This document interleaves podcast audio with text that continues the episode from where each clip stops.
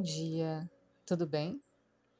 Os elementos e outros símbolos associados aos vórtices devem ser entendidos como referindo-se a polaridades positivas e negativas que funcionam na personalidade. À medida que a Kundalini ascende através dos planos dos centros psíquicos, o iniciado experimenta uma interação de experiências visionárias com sensações de som, luz e calor. Muitas vezes com efeitos de cores também. No nível do sexto chakra, ajna, o centro entre as sobrancelhas, o funcionamento dialético da personalidade é controlado por meio de um poder de comando que pode harmonizar as energias. Assim como os sujeitos de Jung no processo de individuação transcendem as barreiras das polaridades, interagindo dentro de suas personalidades com a ajuda de um terapeuta, também no Kundalini Yoga, o iniciado aprende, através de um longo aprendizado, sob a orientação de um guru, a equilibrar os processos dialéticos do inferior. Nos temas de Jung, uma vez alcançado o equilíbrio, a individuação psíquica resulta numa consciência inteiramente nova. O mesmo acontece com o adepto quando todas as funções estão equilibradas no nível do chakra ajna. Quando a gente chega nesse lugar, a gente consegue ter uma visão muito mais clara sobre o todo, nos observar de fora, dentro das nossas ações também, e descobrir insights de uma forma criativa também como agir para ir melhorando o nosso inconsciente. O sétimo e último chakra, Sahasrara, não possui elemento, cor ou som associado. Como um lótus, o Sahasrara tem mil pétalas, mas não há outro simbolismo específico relacionado a ele. A cor branca, a sílaba Om e o elemento consciência universal do chakra Ajna não admitem nada além de si mesmos a menos que seja o absoluto, Brahman. Alcançar o Sahasrara é, portanto, atingir o mundo de Brahman, no qual a liberação está simbolicamente localizada. Então a gente deve dizer que esse chakra está localizado acima do topo da cabeça para enfatizar que ele é diferenciado dos outros seis. As melhores representações gráficas de fato nos mostram na forma de um lótus invertido emitindo um brilho que banha o corpo sutil em sua totalidade como a aura. Terminando a sua jornada em Sahasrara, a Kundalini Shakti, que tem o brilho do relâmpago e é composta de três gunas, né, as qualidades, depois de perfurar a morada brilhante e manifesta de Shiva, que está na forma de Bindu, o centro transcendental, e que está situada no meio da bem-aventurança eterna e do néctar divino, tendo o brilho de um milhão de lua e sóis. Retorna então ao seu local de descanso, Maladhara. Quanto tempo o aspirante terá que permanecer em cada chakra, dependendo do seu apego e ação kármica? O chakra raiz Muladhara, o quarto chakra Anahata e o quinto chakra Ajna são os maiores obstáculos à ascensão da Kundalini. Esses três chakras estão associados aos nós Brahman, Vishnu e Rudra, e aos bloqueios psíquicos chamados lingas. A palavra sânscrita linga é derivada das raízes li, de dissolver, e gan, que significa sair, o que simboliza dissolver e evoluir novamente.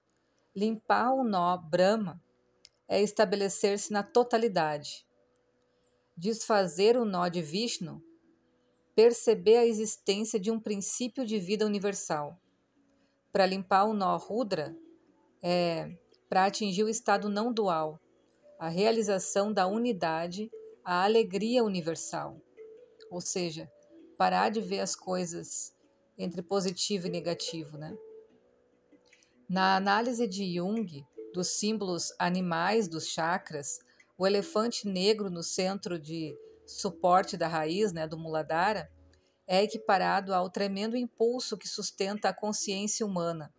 o poder que nos obriga a construir o um mundo consciente.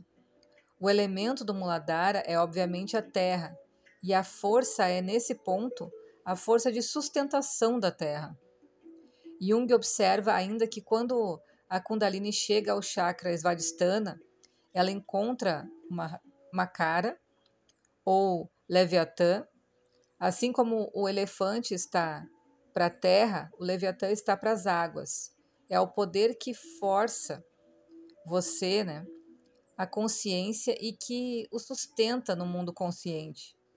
No entanto, o seu terror no Svadhisthana reside no seu peso e solidez.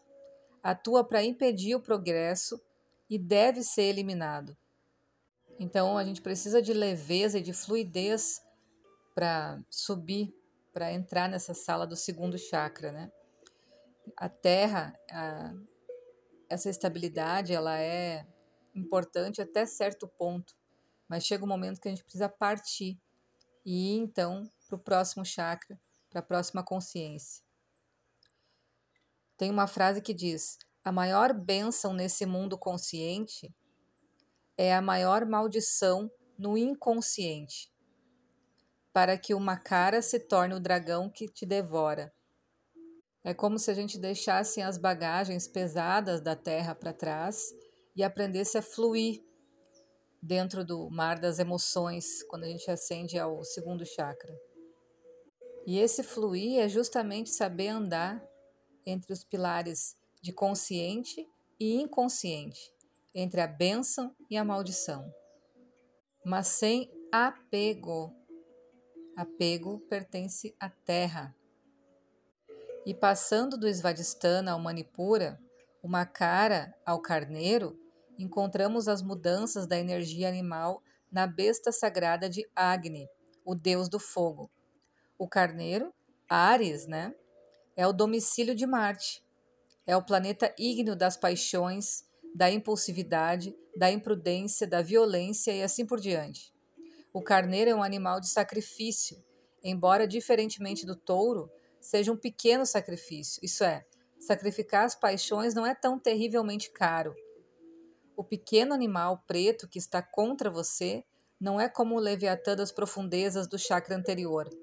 O perigo já diminuiu Estar inconsciente das paixões é muito pior do que estar consciente delas quando as abandonamos.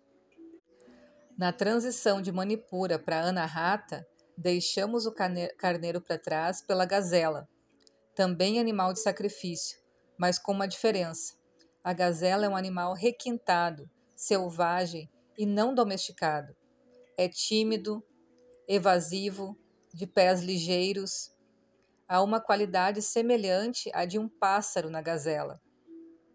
É tão leve quanto o ar, desafiar a gravidade, um símbolo da leveza da substância psíquica, pensamento e sentimento. A substância psíquica também é algo muito elusiva. A travessia de Manipura para Anahata, diz Jung, é difícil, pois nela reside o reconhecimento de que a psique se move por si mesma, que é algo genuíno e que não é você mesmo, é extremamente difícil de ver e admitir. Porque a consciência que você chama de si mesmo está no fim. Você não é mais o senhor da sua própria casa. É o Tantra Yoga, admite Jung, que reconhece esse fator psicogênico como o primeiro reconhecimento do Purusha, o homem cósmico. No chakra Vishuddha, o elefante reaparece, desta vez como Airavata, branco, portador de Indra. Segundo Jung, representa a força sagrada intransponível do animal que agora sustenta a substância volátil da mente. Foi o elefante que nos fez nascer no Muladhara, mas também podemos ver que ocorre uma transubstanciação. O preto é branco, a terra agora se tornou éter. E no chakra Ajna, o simbolismo animal falha e dá lugar ao emblema Linga.